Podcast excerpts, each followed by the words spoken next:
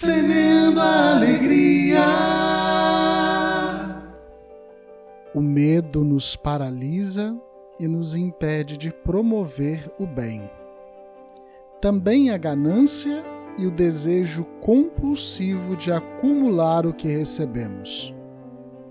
Nossa vida é um presente de Deus e o que fazemos dela é o nosso presente a Ele. Assim nos ensinou Dom Bosco. Por isso, não tenha medo de gastar a sua vida promovendo o bem, multiplicando os talentos e dons que Deus te concedeu. Quem acumula nunca tem o suficiente para ser feliz.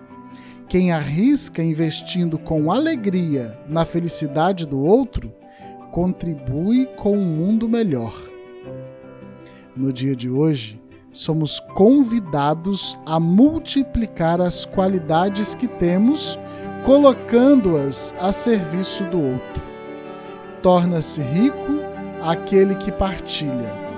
É feliz quem não tem medo de investir felicidade na vida do outro. E aí, vamos semear?